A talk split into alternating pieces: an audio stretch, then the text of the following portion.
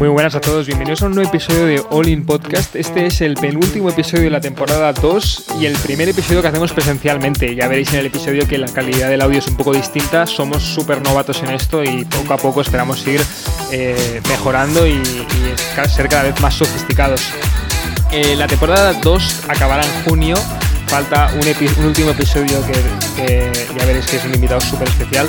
Y la temporada 3 empezará en septiembre. En septiembre, ya con la temporada 3, pretendemos hacer un híbrido entre episodios presenciales y episodios eh, por llamada.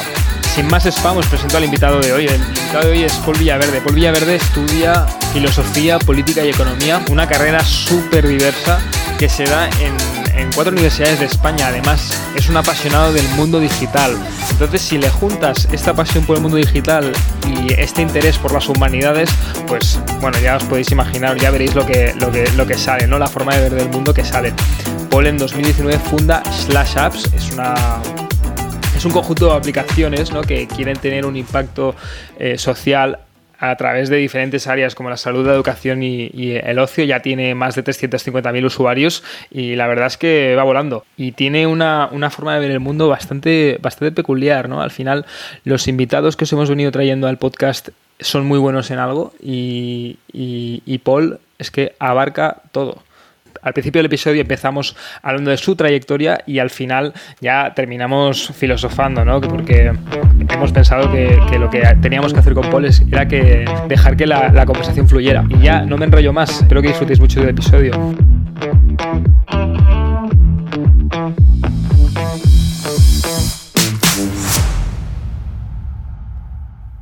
¿Qué tal, Paul? ¿Cómo estás? Buenas, muy bien. Muy contento de estar con vosotros. Segundo intento, yo creo que el segundo intento irá a la vencida. Pido disculpas por adelantado porque es el primer episodio que grabamos presencial. Hace tiempo que tenemos esta idea, Javi y yo, y, la verdad es que estamos muy contentos de tener la oportunidad de, hacerlo con Paul por, por, el intento que hubo, ¿no? Y, porque queremos que esta vez salga excepcional y más que ser la pionera. Sí, estamos aquí con los cables, si nos, si nos vierais en una mesa todo esparcido, pero bueno, intentaremos que salga lo mejor posible. Y lo más importante, la cerveza, que no, eso no lo habéis dicho. La cerveza que ha traído Paul, así que eso hay que decirlo. Eh, así que nada, Paul, la verdad que yo creemos que eres un tío súper curioso, eh, que haces mil cosas, ¿no? Aún no has acabado ni la carrera, eh, pero ya te, vemos, ¿no? En pos de la universidad, te vemos en diferentes lados, dando tu opinión, dando, pues, pues divulgar y también aprender de los demás. Eh, la primera pregunta que me surge es, ostras, ¿esta carrera que has hecho crees que te ha ayudado a encontrar esa curiosidad?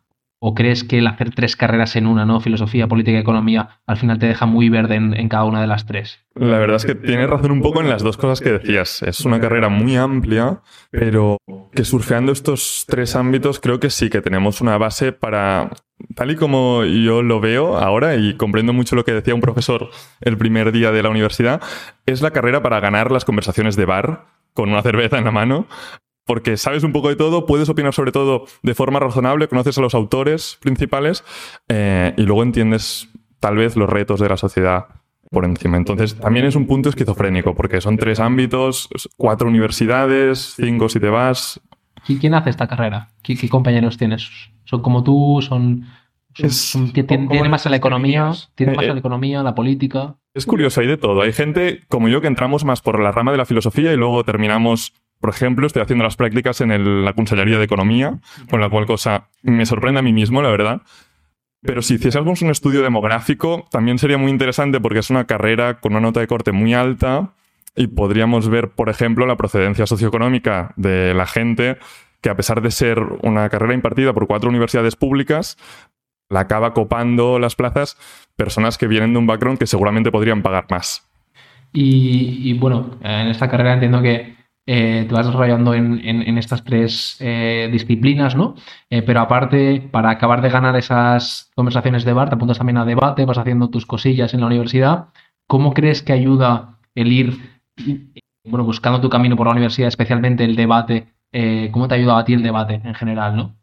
Como persona, ¿no? Para mí, hostia, la, parte asociativa de la experiencia universitaria ha sido imprescindible y ha sido, de hecho, más importante incluso que las clases y que el resto de cosas que haya hecho durante la carrera. Debate ya lo hacía desde la ESO, en bachillerato, desde más pequeño.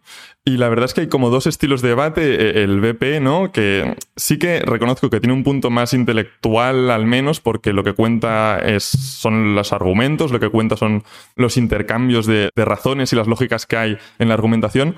Mientras que en el académico, que es el más habitual, tiene mucho más que ver con la oratoria. Y al final no sé si es un gran reto intelectual o no sé si aporta mucho a una persona desde esta perspectiva de, nutrirte de conocimientos, pero sin duda la habilidad de hablar en público, la habilidad de expresarte bien y de saber estar, eso te lo da y también te da una serie de experiencias de, por ejemplo, tal vez viajas para hacer una competición, tal vez te relacionas con gente distinta y la gente que se mueve por estos mundillos sí que luego hace cosas interesantes. ¿Repetirías la, carrera que has hecho? ¿Crees que es una pregunta difícil, eh? eh pero, pero sabiendo ¿no? de tu interés por, por todo lo tecnológico, ahora cómo está pues, el auge de los perfiles técnicos, etcétera, ¿entrarías más a o técnico o, crees que es una buena opción esta es la conversación con mi madre a la hora de elegir la selectividad que me decía, hostia, si, te gusta tanto esto de las aplicaciones y tienes salidas laborales, ¿qué haces metiéndote a una carrera que empieza por filosofía? Es que es como ir contracorriente. Es como ir contracorriente, pero a la vez no, porque por las tendencias globales que creo que veremos y, así, tiene sentido que si vamos a estar cambiando de trabajo cada dos por tres, tener una visión amplia para luego poder ir formándote a medida que haya nuevas tendencias, pues ahora inteligencia artificial, luego en lo siguiente, pero mantener esa visión amplia. Entonces, sí, parece que sea una decisión sin sentido, pero yo volvería a hacer la carrera. Y también por los compañeros que he hecho, por la experiencia universitaria, sin duda, Contentísimo. Yo creo que lo, que lo que has hecho es bastante inteligente porque al final ser autodidacta en una disciplina con paredes es muy fácil porque sabes dónde están los límites. O sea, yo sé que, que si hago matemáticas y si lo que quiero es aprender matemáticas, ponerme a pintar no me ayudará a, aprender matemáticas porque no tiene nada que ver. ¿no? Entonces tú te metes en, una, en, en, en tres disciplinas tan abiertas pero están tan presentes en, en cualquier parte de la vida diaria de una persona o incluso ya cuando te pones a tener conversaciones con, en, de bar que, con, temas que ni siquiera están en tu vida. Pero, pero me parece bastante estratégico en el sentido de te ayuda a entender el mundo y si entiendes el mundo, eres más rápido sabiendo qué disciplinas querer porque, o dónde autoformarte. ¿no? Mm. Y al final, no, no sé si lo haría yo, porque tienes que, tienes que ser muy valiente para hacer esta, esta carrera por el hecho de que de primeras da la sensación de que va contracorriente, pero una vez que ya lo has hecho, creo que lo tienes que ver todo mucho más claro que el resto de carreras. A ver, y, tampoco es la panacea, pero, pero sí que es un poco el concepto ese de navegar la complejidad, supongo. porque si tú hoy en día te ofrecen un trabajo en una startup, ¿dónde te, dónde te colocas? Porque haces apps, Sabes de filosofía, sabes de política, un poquito de economía. Es que el tema es que me, gusta, me gustan muchas cosas. Hay, un verso de un poeta que me gusta mucho que es M'exalta el nou y m'enamora el vell. Y, luego, eso por un lado, y luego está mi, verso favorito, que es Todo está perfecto, es posible, de Miquel Martí Paul, que los dos reflejan un poco esa idea vitalista de es que me gusta todo, entonces me gustaría hacer todas las labores de una startup, desde hablar directamente con el cliente hasta las cuestiones más estratégicas. Pero supongo que una cosa divertida que me llama la atención, especialmente en startups tecnológicas y ahora que tenemos a ChatGPT y, y la inteligencia artificial a tope, es poder cumplir una de las promesas de mi carrera, que es que se supone que una salida iba a ser estar en los consejos asesores éticos en la toma de decisiones de estas inteligencias artificiales y de esta programación. Y se decía, todas las empresas van a solicitar filósofos o gente que entienda la, sociedad desde una perspectiva global para asesorar en la toma de decisiones de estas tecnologías. Son la gente que hace compliance, que piensa que serán ellos los elegidos, pero no necesitan saber más cosas. ah, yo, creo que es, es interesante lo que dices, ¿no? Al final, si todo va automatizarse, va a estar la máquina muy presente, tiene que haber alguien que realmente ponga también el sentido humano, ¿no? Y el límite. Sí. Exacto, exacto. El ejemplo típico era el del coche, que tiene que elegir si, el coche automático, que tiene que elegir si, autónomo, perdón, que tiene que elegir si atropella a una anciana o a un bebé, o, mueren los que están dentro del coche porque el coche se desvía y se estapa contra una farola. Entonces, la lógica privada del fabricante del coche te diría, salva a quien está dentro del coche, porque si no, no te lo van a comprar. Pero luego hay otras lógicas. Y este tipo de dilemas, pensando desde el utilitarismo o desde la deontología, desde Kant, desde Bentham, y tener estos autores en la mente es útil. No conozco los detalles. No sé si esto que has nombrado del coche es, es, es algo que ha pasado. Eh, es algo a lo que ya se enfrentan los programadores y es algo... y mi pregunta es, ¿qué programan? ¿Cuál es Eh, la ¿no? Sí. y- Aleatorio. Ah, no, hay un montón de comités éticos y eso en Estados Unidos está más avanzado. Pero lo interesante es que es como la traslación práctica de un dilema filosófico que lleva allí en- durante décadas y décadas, que es el trolley dilema famoso, de qué hacer con un carrito, de como un tren que se tiene que desviar o no se tiene que desviar. Ahora mismo lo que creo que ocurre es que ah, hay el sentido de salvaguardar o sea, salvaguardar la vida al máximo de gente posible involucrada en la interacción. La verdad, tampoco no sé los detalles. O sea, comentabas antes, ¿no? Que en- vas cogiendo los diferentes conceptos, ¿no? Kant, etcétera, de utilitarismo, de formas de ver el mundo, ¿no? Y crees que eso se- te puede ayudar luego a dar una solución o al menos aplicar un framework, problema, un conflicto de inteligencia artificial, ¿no? Pero ahí como vas viendo diferentes eh, corrientes, ¿no? Formas de pensar, también sería difícil luego encontrar cuál es la que vas a aplicar, porque se pueden contradecir, ¿no? Entonces, eh, ¿cómo ves ese dilema, no? Claro. Lo divertido es que con esta carrera, también me lo decía un profesor el primero de carrera, prendes todos los sombreros o todas las gafas con las que mirar a los problemas. Entonces, al menos como mínimo entiendes desde qué gafas habla la gente cuando habla y por qué una forma de argumentar bebe de la tradición intelectual del liberalismo y otra bebe de la tradición intelectual del republicanismo. Pero luego, claro, a la hora de posicionarte, todo será subjetivo y, y ciertamente se- en última instancia son opiniones y es ideología y, y no existe una verdad absoluta. O sea, si algo A mi te- modo de ver. si algo te ayuda, entiendo, es a entender la otra posición, porque como tienes en mente esos frameworks de diferentes eh, filósofos, puedes entender mejor a la persona, incrementar tu empatía y por lo tanto yo creo que llegar más fácilmente a, soluciones que tengan sentido, ¿no? Al menos que estén comúnmente aceptadas, ¿no? En, un debate o, o donde sea, ¿no? Eh, un punto importante, ¿no? Que creo que, que- me gustaría bueno, comentar es, eh, aparte, ¿no? De la carrera, de lo que comentábamos, desde muy pequeño ya empezaste a hacer aplicaciones, ¿no? Por eso mencionábamos todo el tema tecnológico. Te preguntaba, Carlos, pues, ¿en qué, qué rol harías en la startup, ¿no? Porque se te ve preparado para eh, tanto la parte techie como la parte más eh, de personas. ¿Cómo es esto de empezar a hacer aplicaciones, ¿no? ¿Por qué? ¿Cómo surge? Eh, Pues la verdad es que tenéis que imaginar a un chaval de 14 años, más o menos impopular, dedicando su verano jugar con una herramienta que había descubierto durante dos horas en clase por casualidad, que era App Inventor. Y eso permitía crear aplicaciones eh, arrastrando bloques y prácticamente como si fuese Scratch. Y a partir de allí fui siguiendo los pasos y la evolución que me parecía natural. Por ejemplo, eh, pues durante el verano creé un 3 en raya, que me parecía lo más simple del mundo. Tiene su aquel. Y lo compartí con amigos y tal. Y a partir de allí con mis padres también. Y a partir de allí dije, bueno, pues voy a intentar publicarlo.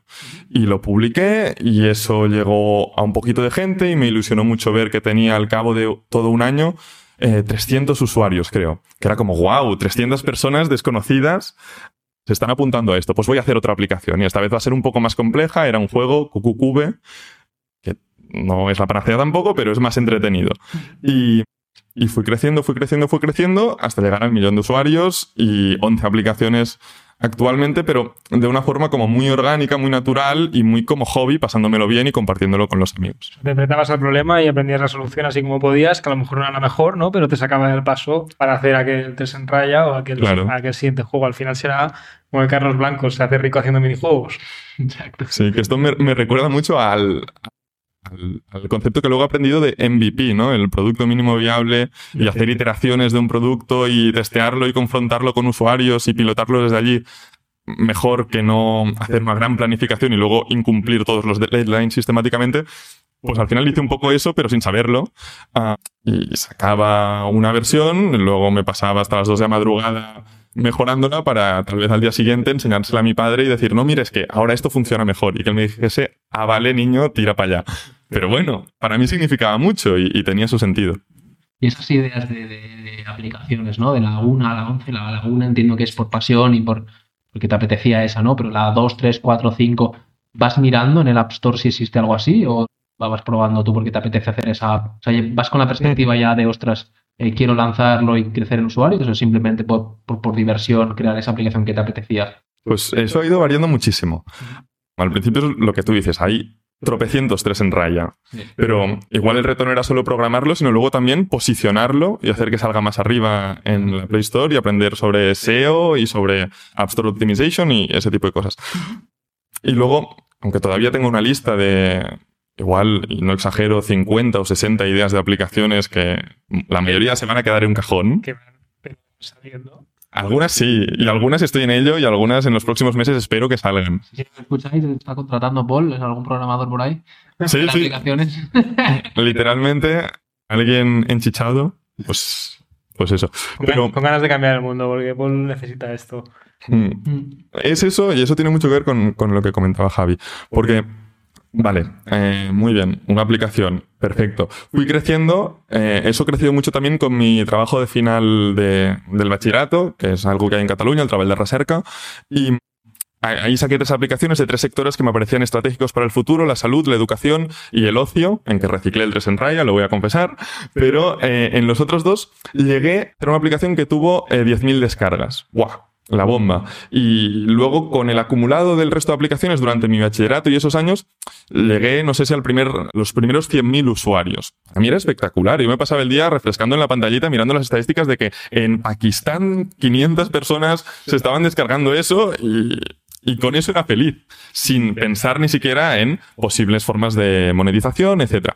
Pero luego llegó un punto en que los números y las estadísticas ya desarrollé una especie de, capa insensibilizadora hacia ellas y ya no me preocupaba tanto eso como el impacto social que pudiese haber detrás, porque yo siempre, a raíz de esto de filosofía política y economía, lo he estudiado al final por una vocación política o de, si quieres, el punto hippie e inocente de transformar el mundo y demás. Yo veía también en la aplicación y en la tecnología un potencial transformador muy potente y por eso una de las aplicaciones que hice con mi Trabalda Recerca fue Jugam las sílabas, que tuvo un impacto social importante y me di cuenta que eso me motivaba mucho más. Entonces, desde entonces, un motor importante para mí es ese. Porque, ¿cuál, ¿Cuál es la historia de Yugam los sílabas?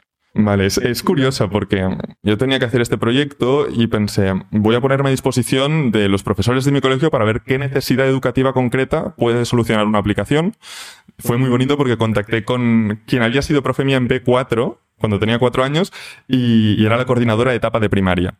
Y me dijo que con el aprendizaje de la separación de las palabras por sílabas en catalán, que son las bases de la gramática al final, había muchos problemas y luego esto daba problemas durante toda la ESO y más adelante porque no sabías escribir bien, la acentuación es fastidiada en catalán y, y así. Y junto a ella codiseñamos los modos de juego de la aplicación. Dejé esta parte porque al final dejé esta parte a los expertos, a los profesores, y luego salió en una versión solo para mi colegio, no lo publiqué en ninguna parte. Y lo aplicamos en aulas con tablets, con los niños, para que se lo pasasen bien. Y la gracia que tiene la aplicación es que retransmite los resultados en directo a una base de, dado- de datos que tiene el profesor o la profesora. Y puede ir viendo, pues este niño falla en este modo de juego o tarda más en hacer esto. Y hacer un assessment más personalizado. Esto es muy top, ¿eh?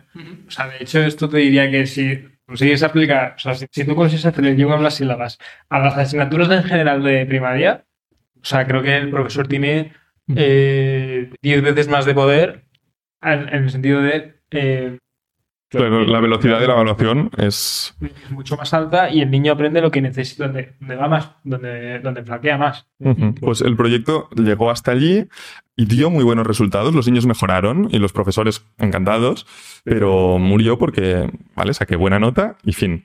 Y luego lo retomé cuando la pandemia, que a todos nos dio esa cosa de todo irá bien y esa cosa de vamos a ser solidarios. Y yo decía, aparte de subirle la compra a los vecinos, gente mayor, ¿qué habilidad puedo tener yo que pueda contribuir de forma significativa en este contexto? Y cuando hablaban de que las escuelas trabajaban desde casa, yo ya estaba en la universidad en ese momento, pero que costaba mucho que los niños siguiesen el ritmo de clases y estaban desde casa, pensé, hostia, este proyecto de Yugan las sílabas se podría poner en abierto y puse un poco de, dinero de mi bolsillo incluso, y he perdido dinero con esto para los servidores y demás, para ponerlo en abierto a disposición de todos los colegios de habla catalana y a través de un contacto con la agrupación escolar catalana se me fueron inscribiendo eh, colegios concertados, públicos, eh, ONGs incluso de atención a chicos del Raval que eh, también lo necesitaban, centros de educación especial, incluso escuelas de adultos que me decían que el diseño era muy infantil y que por favor lo cambiase.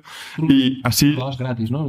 Como soporte a... Sí, sí, todo gratis, solo que chupaba mucho tiempo y tenía que tener un sistema como de inscripciones, pero terminó llegando a más de 40 centros educativos y unos 3.000 alumnos en su momento. Y luego, o sea, luego entiendo que no, no les quisiste seguir empujando o, o cómo fue. Claro, allí empecé a tener muchas ideas relativas, porque también trabajaba a tiempo parcial para una consultora social y, no daba para todo. Y mm, pensé, voy a intentar monetizarlo o ahora que ya la gente vuelve a clase normal, igual puedo transformar esto en un proyecto que me dé algo de dinero y no hay nada de malo en ello. O que se autofinancia. Claro, exacto, al menos que, que no pierda dinero. Y que sufra un poco el coste de mi tiempo. Pero era... El, Jeff. Besos frotándose las manos con. Yo así la No, no, pues. Al final el proyecto murió por falta de tiempo, sobre todo. Y, me supo mal y no lo, no lo pude reconvertir. Y es una idea que todavía tengo pendiente de ver de qué forma enlazo esta y otras aplicaciones educativas que he hecho que tengo en mente seguir haciendo eh, con el sector educativo, porque creo que el futuro de la digitalización también pasa por la educación, pero eso hay que hacerlo con mucho a cabeza. Porque uno de los riesgos, y haciendo entrevistas también con gente del sector, eh, hay mucha preocupación de que al final nos volvamos locos y digitalicemos la educación sin tener en cuenta criterios pedagógicos, sino teniendo en cuenta criterios de programadores. Y el programador lo que tiene que hacer es callarse y ir a un rincón y dejar que los profesores diseñen el juego y luego entrar él a seguir órdenes, pero no al revés.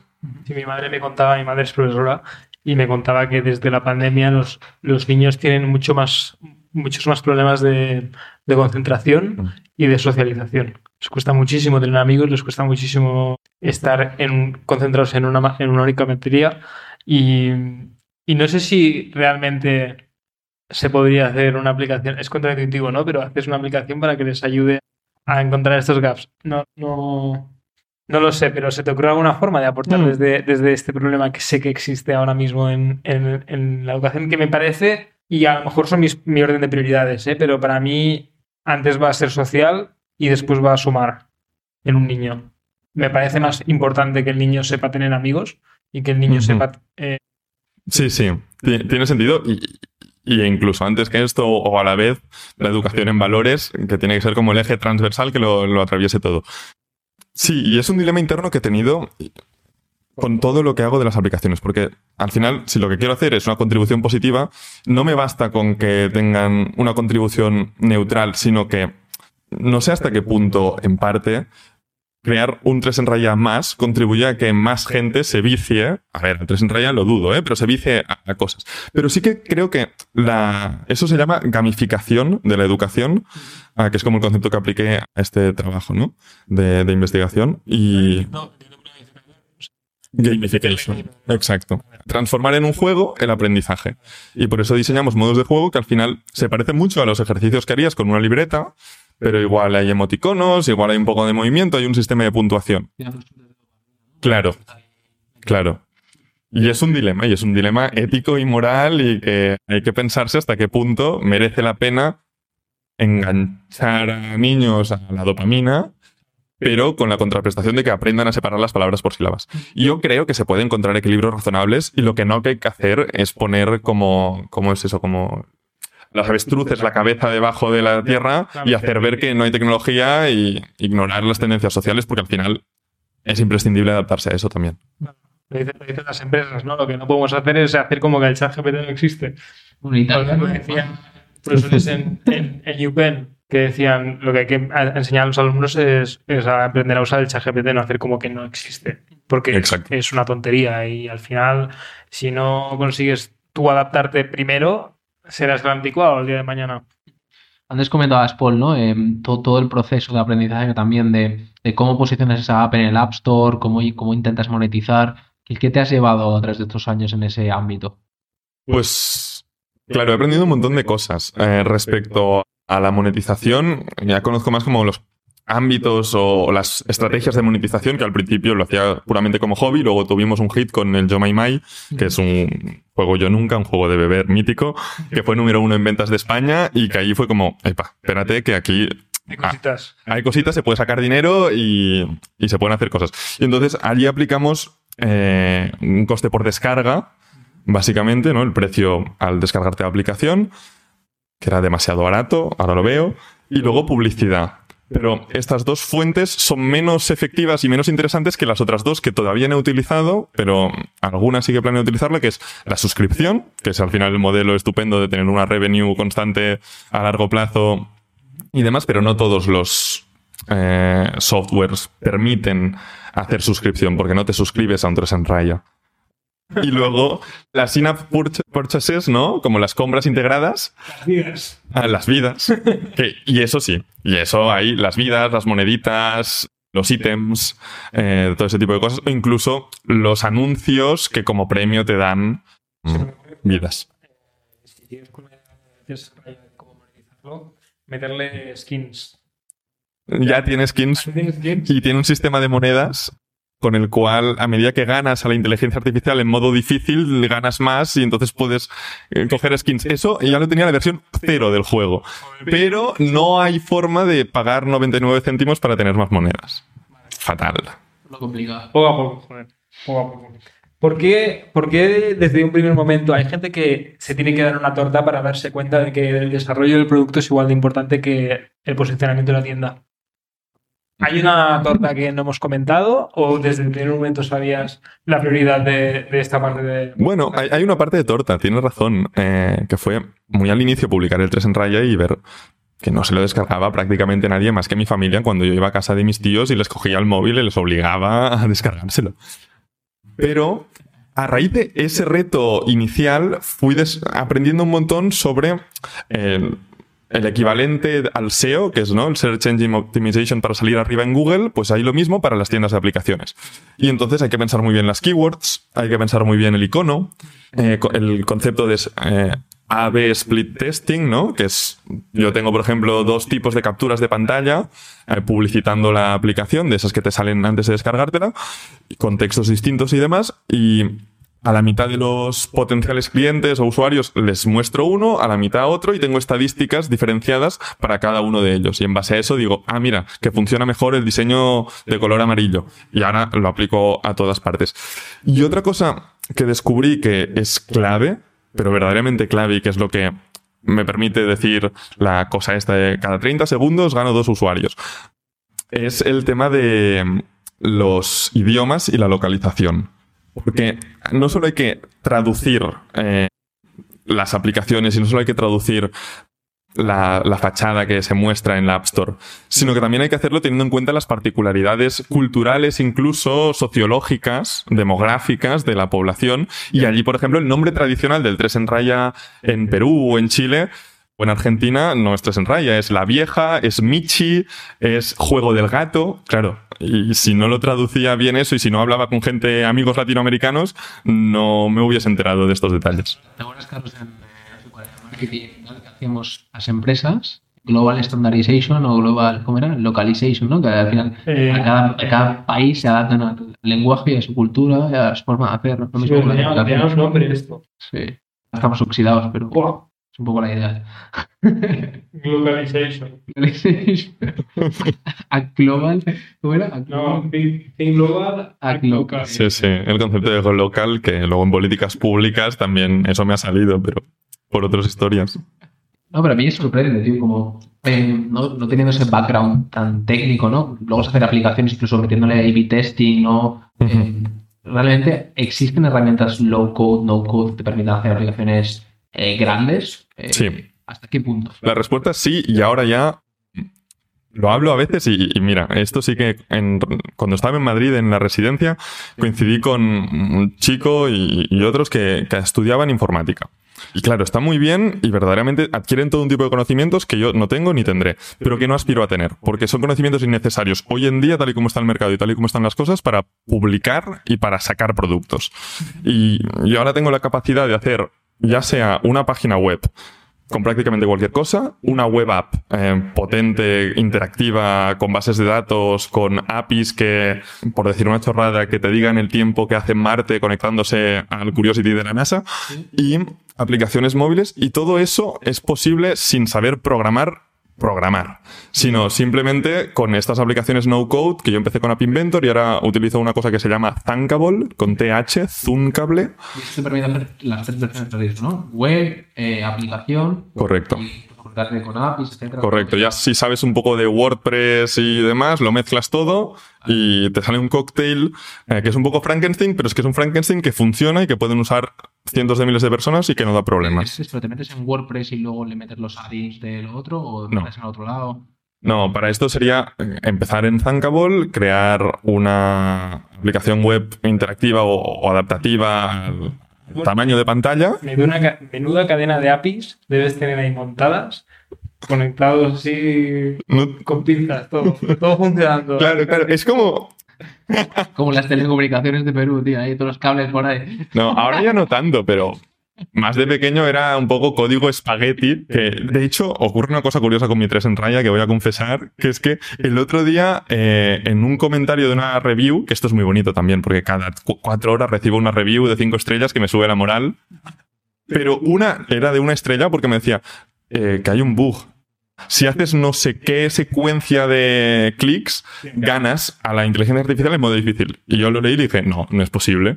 Llevo cinco años con esto, he jugado 4.000 partidas, te digo yo a ti que no. Y sí, sí, tenía razón.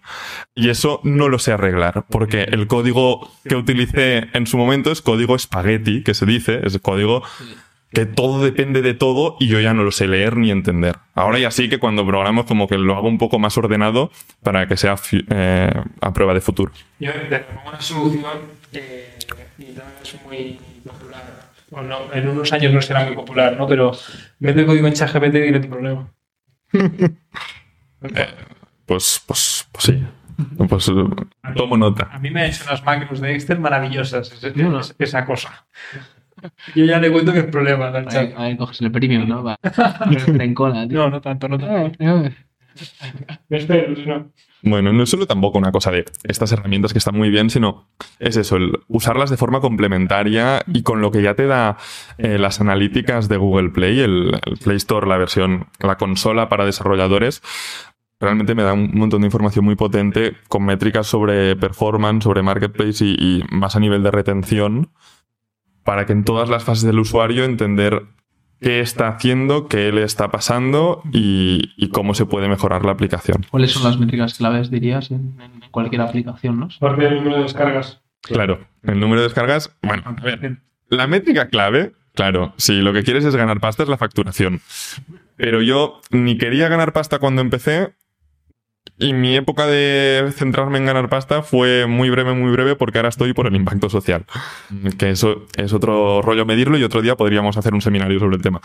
Pero yo lo dividiría en estas tres, ¿no? En performance a nivel de que la aplicación funcione, simplemente como que sea saludable y que no te crashe el móvil y te salga el anuncio del error. Y luego, claro, y luego estos informes que te, te llegan como desarrollador y dices, a ver, ¿qué ha pasado? ¿Por qué se, se ha colapsado aquí? ¿Pedía demasiado rendimiento? No sé. Pero una vez tienes eso, eh, luego a nivel de marketplace, que es eso, lo más importante de las conversiones de desde que el usuario busca una keyword para encontrar una aplicación, cómo de arriba sales, cómo de llamativo es el icono.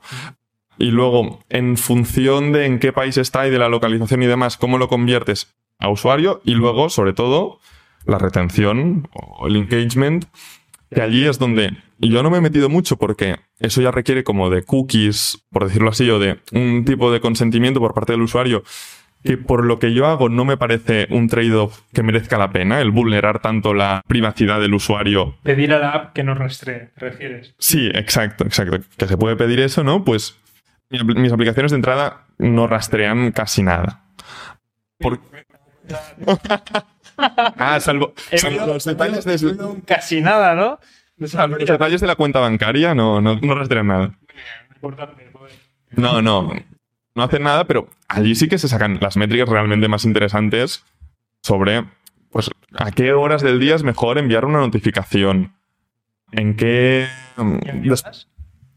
Pues depende. De si lo que quieres conseguir, por ejemplo, son eh, conversiones compra de compras integradas, de esto que decíamos, de, comprar vidas y comprar chorraditas dentro de una aplicación. Los mejores momentos son por la tarde-noche, cuando se supone que el usuario está en casa. De cenar ahí tirado en el sofá. Sí, sorprendentemente, leí no sé dónde y no sé si es verdad, ¿eh? pero en España, en la hora de la siesta. Y, luego también es que incluso se puede saber la inclinación a la que está el móvil. Con la cual cosa, si el móvil está en vertical y se asume que estás de pie, es un mal momento para enviar una notificación, pero si el móvil está en horizontal y se asume que estás medio tumbado, es un buen momento. Eso es interesante. Esto, esto no tiene ni idea, ¿eh? No, la verdad que estamos aprendiendo. Voy a pasar mi móvil en un gimbal. Claro, Siempre es igual. La aplicación incluso se puede conectar a mirar si estás escuchando algo en Spotify y si tienes música de fondo es menos probable, por lo tanto no te hago el prompt a eh, compra, etcétera, etcétera. ¿Y cómo, por cómo es el futuro de, de- de este proyecto? ¿no? Al final lo has lanzado un poco por curiosidad, por ganas de hacer, ganas de ayudar también. Eh, ¿Te ves dedicándote a esto full time o dejando de hacer otras cosas por esto en un futuro cercano? Eh, o sea, ¿priorizarías esto en tu vida eh, una vez pues, ya has llegado al millón de usuarios? Era una marca que me hacía ilusión, solo por el poderlo decir, la verdad, prácticamente.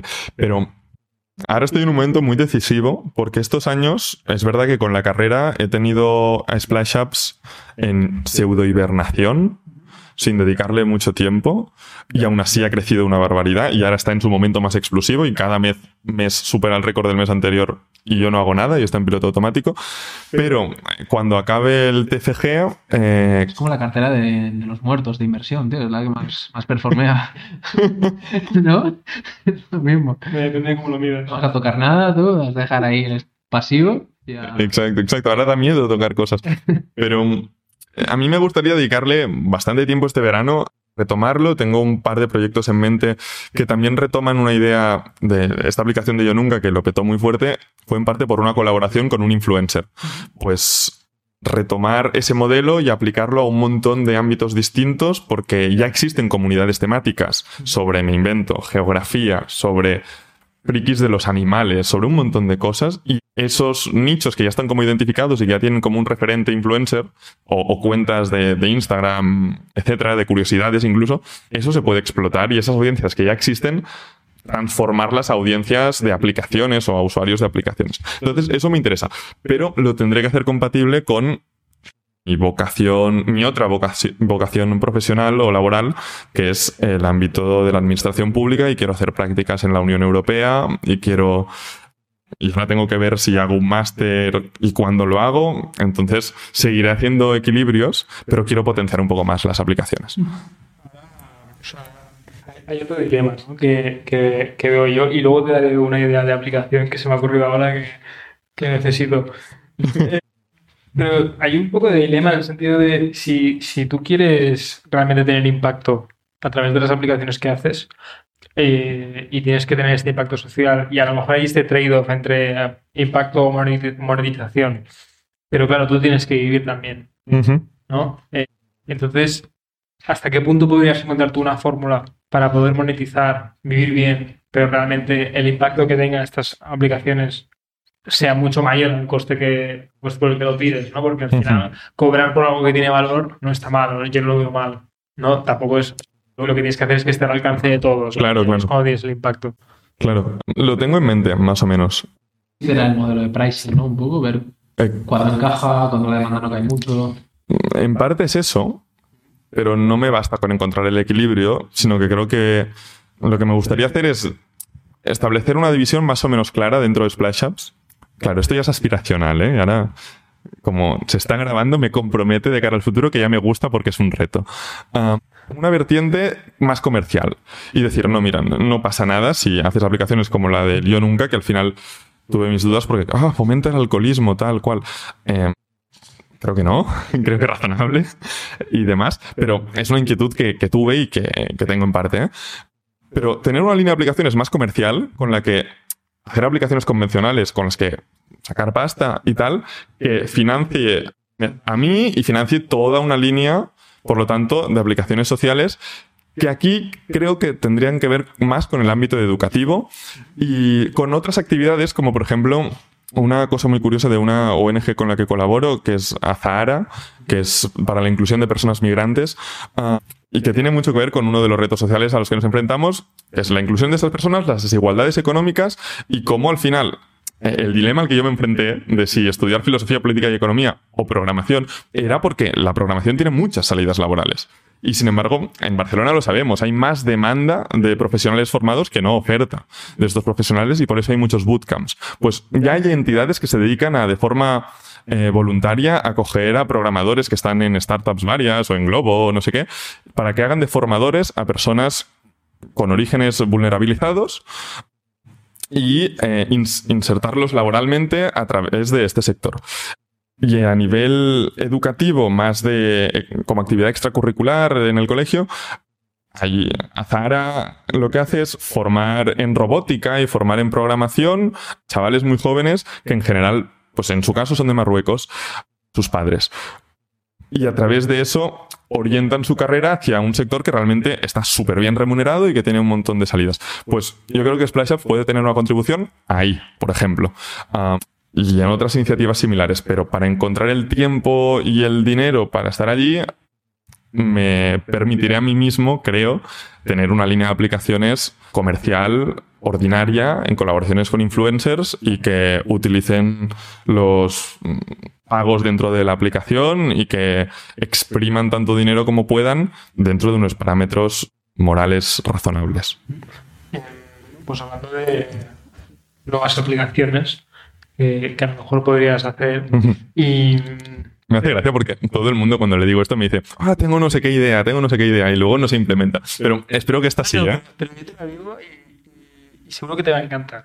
Eh, haz una calculadora de interés compuesto, tío. Todas las caes son una mierda. Es una basura. Sí. Y el interés compuesto es muy importante. Es verdad, porque te empiezas a calcular tus cositas para saber cuánto dinero podrías tener o, cómo podrías rendir algo. Vale. Y, y todas van mal.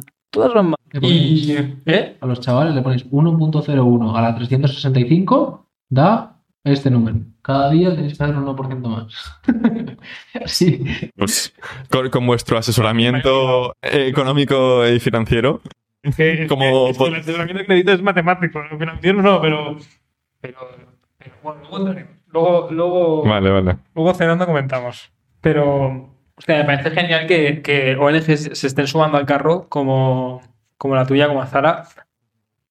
Realmente formar, más que en, lenguajes básicos o en, idiomas básicos, en, bueno, aparte de que sepa castellano, si es inmigrante, que sepa programar, que sepa encontrar ese hueco, ¿no? O sea, me parece súper guay, súper guay. Y una pregunta así un poco más general, ¿no? Em, Empezamos a divagar. Empezamos la tertulia. Vamos a abrir un poco el campo. Venga. ¿Cómo, cómo ves al mundo hoy en día? ¿Qué, qué echas en falta? ¿Qué, ¿Qué, pregunta es esa? ¿Cómo ve el mundo? general, general, en plan. Eh, ¿Dónde crees, en qué sectores crees que hay más que hacer? ¿no? Has hablado antes que orientabas tus sabes al sector ocio, sector hmm. eh, educación, etcétera. No es que tú tienes un, un poco de pulso de hacia allí, ¿no? Es lo que te motiva, pero entiendo que, ¿Qué, crees que los problemas más grandes que tenemos hoy en día? ¿no? Tenemos el environment, tenemos la educación, cómo va a cambiar con toda la digitalización. ¿Qué es lo que más te preocupa? Mm, a ver, tú lo has dicho también, el, ¿no? el principal problema existencial para la humanidad es el cambio climático y tenemos que apretar a tope con eso. Sí, y, y de hecho, en el mundo digital aquí también hay una contradicción y hay una frase también que dice, mis contradicciones son mis esperanzas, que nadie sabe qué significa, pero que sirve para autojustificarse cuando Ah, incurres en una que en mi caso es cada día, como en el caso de todo el mundo. Pero sí, el cambio climático. Pero yo creo que cuando tenemos estas conversaciones sobre los retos sociales en nuestro día, en nuestro entorno, nos centramos mucho en una perspectiva occidental.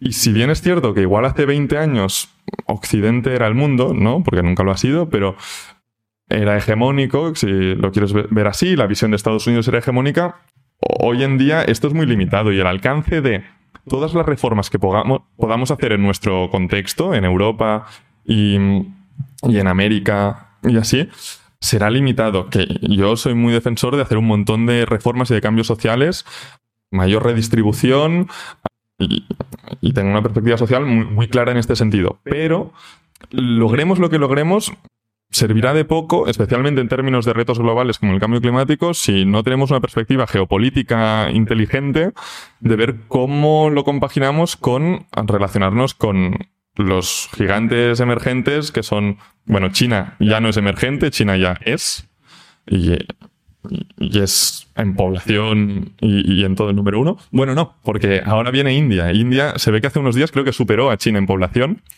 Ah, y no solo India, sino África en general. Estuve en Marruecos hace unos meses en el marco de, una actividad de conocimiento de actividades activistas locales con, con Azahara. estoy en vacaciones en Marruecos y Paul ahí de ayudando al mundo, tío. No, no, yo no estaba ayudando. No estaba ayudando porque también es muy problemático esta visión de el hombre blanco salvador. No, no. Yo estaba aprendiendo y formándome y conociendo gente y formas de hacer. Y, dándome cuenta de que la pujanza económica entre tantas otras cosas que hay allí eh, es altísima y la población y, el interés como polo económico y startupero también de, África es enorme. Enorme, enorme. Entonces, no basta con reformar nuestro entorno cercano, sino con ver cómo nos relacionamos y cómo garantizamos que el resto del mundo eh, también camine hacia, hacia posiciones responsables. Y aquí yo tengo una intuición, yo soy bastante europeísta y creo que tenemos que potenciar mucho la Unión Europea ganando autonomía con respecto a Estados Unidos para poder plantar cara a ciertas tendencias de Estados Unidos, pero también a ciertas tendencias del resto del mundo y, creernos un poco eso que hemos hecho fatal, que es, ¿no? Se suponía liderar por el ejemplo, pero claro, con la colonización, ¿qué ejemplo? En fin, divagaciones. Elon Musk, ¿no? Que dice que al final la despoblación es más problema que la sobrepoblación, ¿no? Porque mm. dice que... China dejando de tener hijos. Claro en el occidente, al final, en España, la población está estancada. Exacto. E-, ese es un, un, reto importantísimo que a mí me preocupa mucho y que creo que generacionalmente tenemos una visión muy distinta de las cosas, pero no existen incentivos políticos para lograr cambios. Es decir, somos mucho más conscientes con respecto al cambio climático. Somos mucho menos tolerantes con la LGTBI fobia. Somos gente como muy formada, además, la generación más formada de la historia. Y sin embargo, todo ese potencial a veces no se aprovecha lo suficiente porque los incentivos políticos en las democracias son perversos porque las bolsas de votantes están en, la población jubilada, sobre todo. Entonces, habrá que pensar cómo reformamos las pensiones y cómo hacemos inversión pública en sectores estratégicos y cómo hacemos inversión pública en las nuevas generaciones, a pesar de que los incentivos políticos no acompañan. Estoy intentando acordar de, de, dónde lo he escuchado, pero he escuchado que había la gente, o sea, el político es, es se juzga más al político por cómo suenan sus acciones que con cómo terminan saliendo. Sí, y eso liga mucho con una cosa que hacemos cada vez un poco más en, en Cataluña, que es la evaluación de políticas públicas. ¿no? Parece que cuando los políticos en el ámbito de la política se propone una medida, luego no se evalúa, no es como en, otros ámbitos de la vida en que sí que se evalúa. Sí, el feedback. No hay, no, hay feedback, claro. Al final, ¿cómo ha ido? Y ahora sí que se está empezando a hacer. Ah, pero, pero eso es muy importante, como unas administraciones, y eso implica también ciudadanía muy exigente. Y ojo, no confundir esto con una actitud antipolítica, todo lo contrario, es decir, todo es político, todo lo que nos implica a todos es político, y no basta con el mercado, ni mucho menos para aproximarse a los retos sociales. Es imprescindible una visión colectiva, y por lo tanto, las labores del gobierno, a mi modo de ver, es absolutamente crucial. Pero hay que reformar la administración pública de arriba abajo porque nos pasa como siempre y como seguirá pasando, que es que vamos una década por detrás, pero es que justo ahora es una coyuntura especialmente crítica porque en España en particular se está jubilando un montón de funcionarios o se van a jubilar muy pronto, el sistema de oposiciones está muy anticuado y ocurre que estamos muy poco digitalizados mientras ya en el mundo privado se va a ir introduciendo en cuestión de meses y años la, inteligencia artificial. Entonces, estamos fastidiados porque en este momento y en esta situación sería muy interesante pilotarla desde los valores públicos y desde una ética pensada en el impacto social positivo y no solo en la maximización de beneficios. Y que haya espacios O sea, no sé, un ejemplo, hablábamos de Elon Musk, es Twitter, ¿no? Twitter es un gran ágora de debate social y público que está en manos de un empresario multimillonario que también tiene sus intereses. Entonces, ah, tal vez no es viable hacer un Twitter público, pero hay que pensar muy seriamente hasta qué punto estamos dispuestos a que el metaverso, que sea, que igual es el espacio, no lo sé, no sé si esto tiene tanto recorrido como decían al principio, pero si es un espacio donde le vamos a, echar horas y horas, eso estará regulado por leyes que nos demos entre todos con un procedimiento democrático y mecanismos de control o, no. A mí lo que me, preocupa del, político, ¿no? que al final es el que, que hace la ley, eh, y creo que es la gran diferencia entre el. Entre, corríjame, ¿vale? Si, si, me equivoco y al final es una opinión. Pero creo que la, la gran diferencia entre el mundo privado y el mundo público es la accountability. Es decir, eh, el empleado responde a su jefe. El jefe responde a hay toda una jerarquía y el CEO responde al conjunto de sus shareholders. Y al final creo que la política funcionaría mejor si, si, hubiese, una accountability mejor diseñada, ¿no? Porque se. Y a lo mejor es. A lo mejor es un por. Eso que os estoy diciendo, a lo mejor es una idea de olla. Pero. Pero si el político tuviese más probabilidades de responder ante una acción que no ha hecho bien, o más consecuencias, creo que se pensaría dos veces lo que hace o lo que deja de hacer.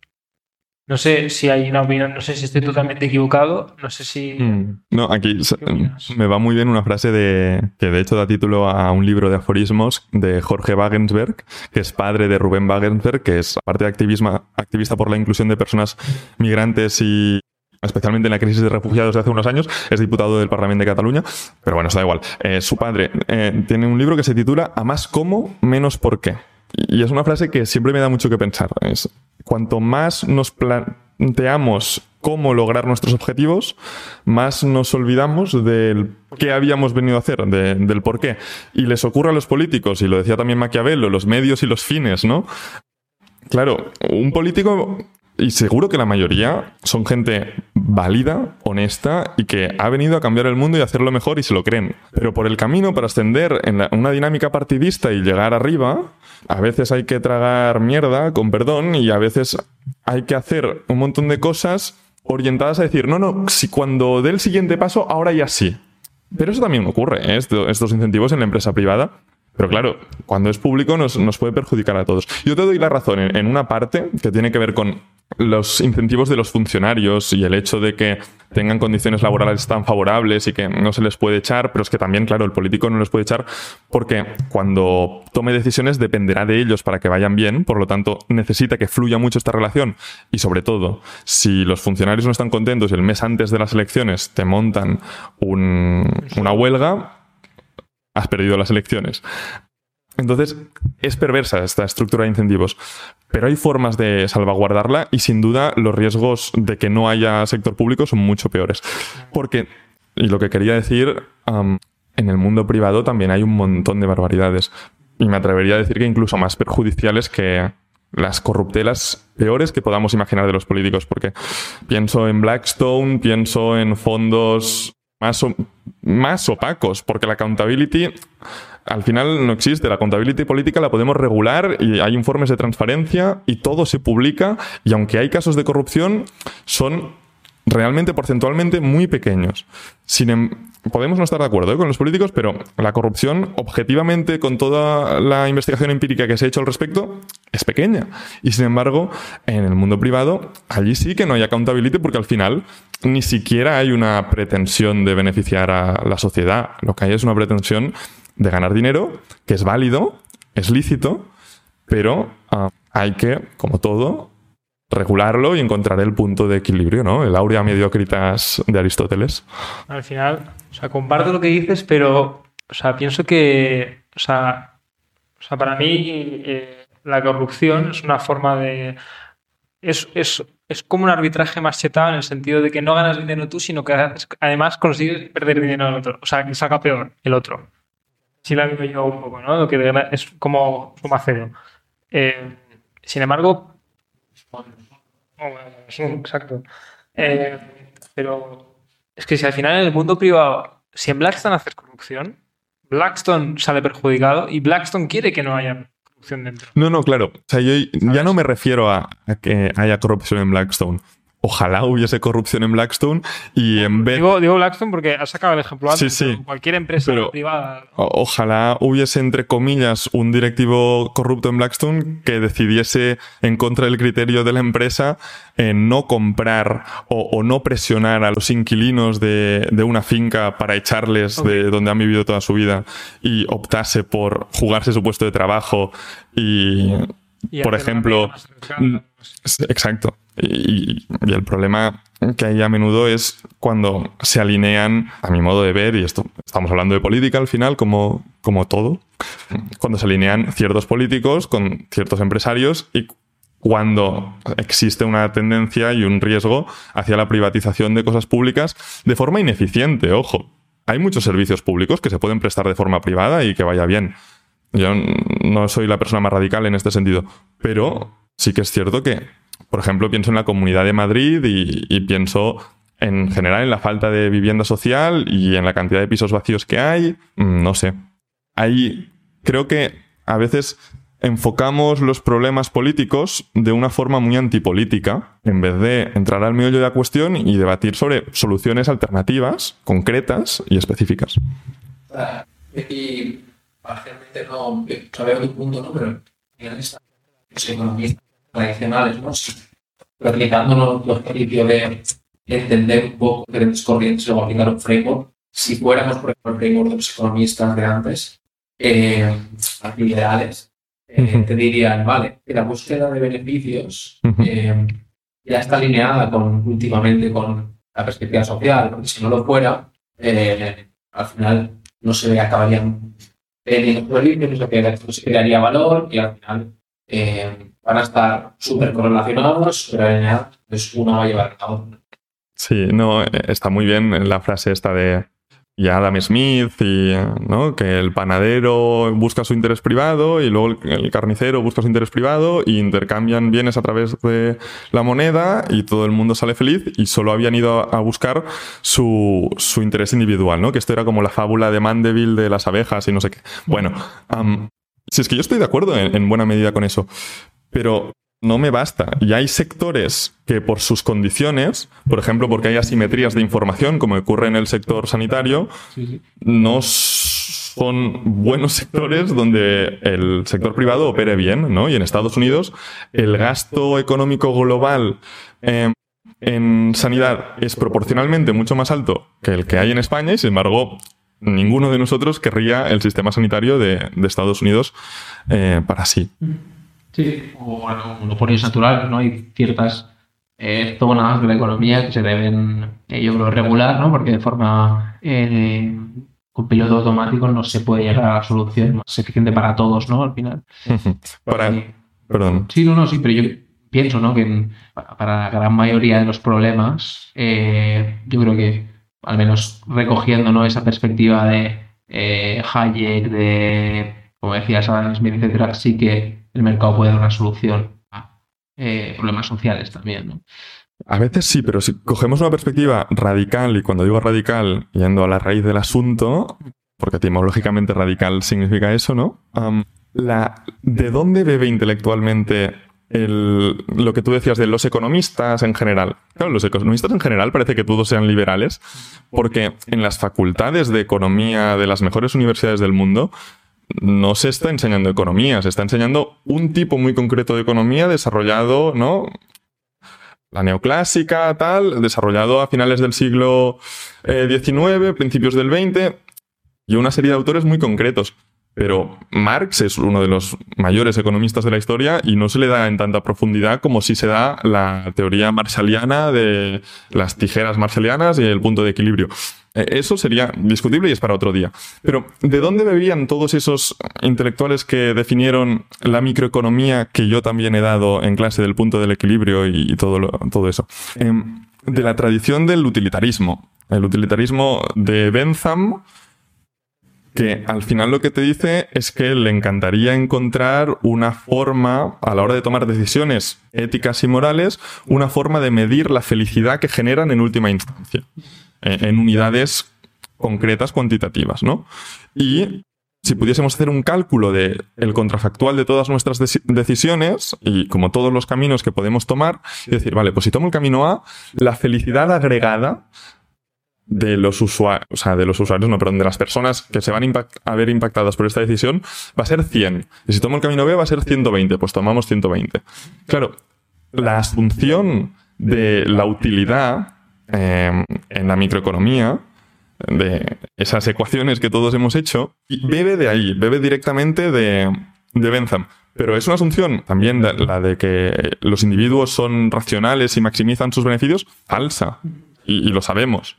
Entonces, igual tendríamos que explorar otras asunciones. Y no solo eso, sino que llevar al extremo la concepción benzamiana del utilitarismo te lleva a tomar decisiones que a todos nos escandalizan. Y un ejemplo es una iteración posterior del trolley dilema, ¿no? Que te dice, hay un tren, puedes desviarlo con una palanca porque va a atropellar a cinco personas, en la otra vía solo hay una, desvías la palanca, todo el mundo, o la mayoría de nosotros, sí, lo desviamos para que solo mate a una persona. Iteración 2 de esto. Estás encima de un puente y hay una persona con sobrepeso a tu lado y el tren pasa por debajo de ti y estamos en la misma situación. Eh, va a atropellar a cinco personas, pero si tú empujas a esta persona con sobrepeso, frenas el tren y solo mata a esta persona y no mata a las cinco personas que están en, la vía. ¿Qué haces? Aquí, estadísticamente, ¿eh? porque esto se, han hecho encuestas y demás, la mayoría de gente no empuja. Y ya la versión extrema, o sea, pero perdón, ¿eh? desde un punto de vista utilitarista, lo que te dice es, haces el cálculo de vidas totales y te dice, para adelante, vamos a empujar a quien sea. La última versión es, eh, en el caso de un hospital, hay una persona sin techo que está al lado de un hospital y luego dentro del hospital tienes en cinco salas de quirófano a cinco personas que les faltan cinco órganos distintos que necesitan un trasplante. Y tú eres el cirujano, te estás yendo a fumar un piti y, no hay órganos, no hay órganos, no hay órganos. Y ves ese hombre allí en una esquina y dices, hombre, no, parece que no tiene familia, nadie se va a enterar si, si muere, mientras que los demás, uno es abogado, el otro es también médico, el otro es futbolista, mueven industrias de millones de, de euros y tienen familiares allí que están sufriendo un montón el impacto social desde la óptica que lo calcula todo de, de Bentham y, la lógica sería, vamos a abrir en canal a la persona sin techo y a todos hay algo que nos dice, no, la sociedad no puede funcionar así. Mm. Por lo tanto, no basta con las lógicas utilitaristas. Siguiendo con esta, con esta lógica, justo ayer me comentaban que si había un accidente em, y había varias personas de varias profesiones perjudicadas, salvaban primero al médico porque el médico sería el que luego pudiese salvar vidas. No sé, no sé, no sé hasta, qué punto es así o hasta que no tengo ni idea, ¿no? Pero, pero ya, eh, ya para ir cerrando el episodio de, hoy, en cada generación se enfrenta a un problema. Yo diría que, o a, un granito, ¿no? Humanitario. diría que la de mis padres se enfrentaron a la apertura, a la internacionalización, a empezar a trabajar juntos, desarrollo acelerado de la tecnología. Diría que el anterior, mis abuelos se enfrentaron a las guerras, al pesimismo que eso, conllevó. ¿A qué crees que nos enfrentamos nosotros? En buena medida nosotros mismos, en, el sentido posmoderno, creo. O sea, ahora el, el, tipo de preocupaciones, ¿no? Ya lo piensas desde la pirámide de Maslow, de las necesidades cada vez más complejas, o lo pienses desde desde como la evolución histórica de, las ideas, ahora tenemos preocupaciones cada vez menos materiales y cada vez más intelectuales. No sé, o sea, yo celebro que eso sea así, eh, pero eso es así en Europa. No sé si el hecho de que eso sea así en Europa hará que nosotros nos quedemos ensimismados en nosotros mismos. Ojo, y ojalá eh, en una en la sociedad más avanzada y con más derechos sociales que haya visto el mundo, a pesar de todos los problemas que hay, mientras que en el resto del mundo y el orden del día del mundo y los otros 6.000 millones de, personas se enfrenten a gobiernos autoritarios todavía. No sé si esa es, es un reto generacional. No, no, nuestro, pero sí de nuestros conciudadanos de otra punta del mundo. De lo que venga. No, pues yo creo que Quedamos con esta reflexión. Bueno, Carlos parece que tiene sí, yo tengo, un apunte. Un, apunte más que nada para que a la gente que le esté gustando este episodio pueda seguir tirando del hilo, ¿no? Harold Bloom, no sé si lo conoces, es un, es un profesor de, de, humanidades, bueno, fue un profesor de humanidades de la Universidad de Yale. El tío un tío bastante polémico, también era crítico literario y escribió un libro que, se, que salió antes del 2000, justo antes de el canon de, de Occidente, que intentaba recoger las principales obras que él pensaba, o autores, incluía a Shakespeare, incluía a Dante, a Cervantes, que él pensaba que había influenciado la la que vemos el mundo hoy gente que entiende el canon como influencia o hay gente que entiende el canon como la historia de la historia de la literatura. Eh, esto ya, que la gente entienda lo que quiera. Eh, pero digo esto porque has nombrado a muchos autores, a muchos escritores, un intelectual. Eh, ¿Qué nos recomiendas leer? Vale, os recomiendo, genial, os recomiendo sobre todo problematizar este canon. O sea, leer a todos los canónicos. No sé, es que, no sé, Hobbes, todos, o sea, Aristóteles, Platón, todas estas historias que todos hemos escuchado, pero problematizándolo mucho, porque hay que ser muy conscientes de que son hombres blancos, eh, generalmente propietarios, heterosexuales generalmente, que tienen una visión tan limitada del mundo, a pesar de que se supone que eran los mejores de su generación, que, que preocupa un poco. No sé.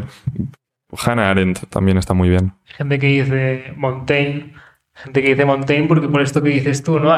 Eh, Montaigne tiene como esta visión un poco más con los pies en el suelo, por esto de que cuando era pequeño fue a vivir como a una familia más humilde y esto le puso más en los pies en el suelo. Pero si pudieses dar un poco de, de obras, de libros que a lo mejor hayas leído tú, a lo mejor te hayan recomendado eh, algo que alguien escuche y diga, va, me he quedado con ganas, soy un impulsivo, me compro un libro.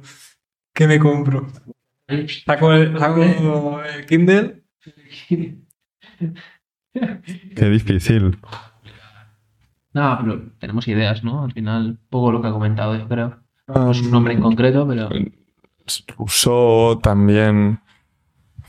Sus tratados sobre educación. Es que no lo sé. Eh, o sea, Claro, claro, es que no, sé elegir. Y me gustaría como elegir algo más contemporáneo y, que sea más, más ligerito en vez de tochos aburridísimos o, más o menos teóricos. ¿Me puedo, le puedo dar una vuelta y lo ponemos en la descripción? Venga, me, me, me parece perfecto. Vamos a la descripción ahí. Ponemos una poll ahí, a ver cuál ha gustado más. Así que nada, Paul, la verdad que, tío, hemos aprendido mucho de tu historia. Creo que tienes un perfil muy único. Al final eh, es, es, cuestión de encontrar su camino. Yo creo que tú lo estás haciendo muy bien. Y, y nada, seguir eh, ahora nosotros con otra cervecita y la audiencia espero que la haya encantado también. Nada, muchas gracias a vosotros por invitarme, me ha hecho mucha ilusión, ah, porque es eso, quiero tener un pie en los dos lados y, y me ha gustado mucho también escucharos. A través de Olin pretendemos aprender de nuestros invitados, así como enriquecer a nuestra audiencia. Los entrevistados son elegidos discrecionalmente y vienen sin ningún tipo de patrocinio. Este programa no pretende dar consejo ni bien promover las empresas, certificados o libros que puedan haberse mencionado. Por último, acordaros de seguirnos en Instagram para enteraros de todo. Olin Podcast barra baja es. Cuidaros mucho y nos vemos pronto.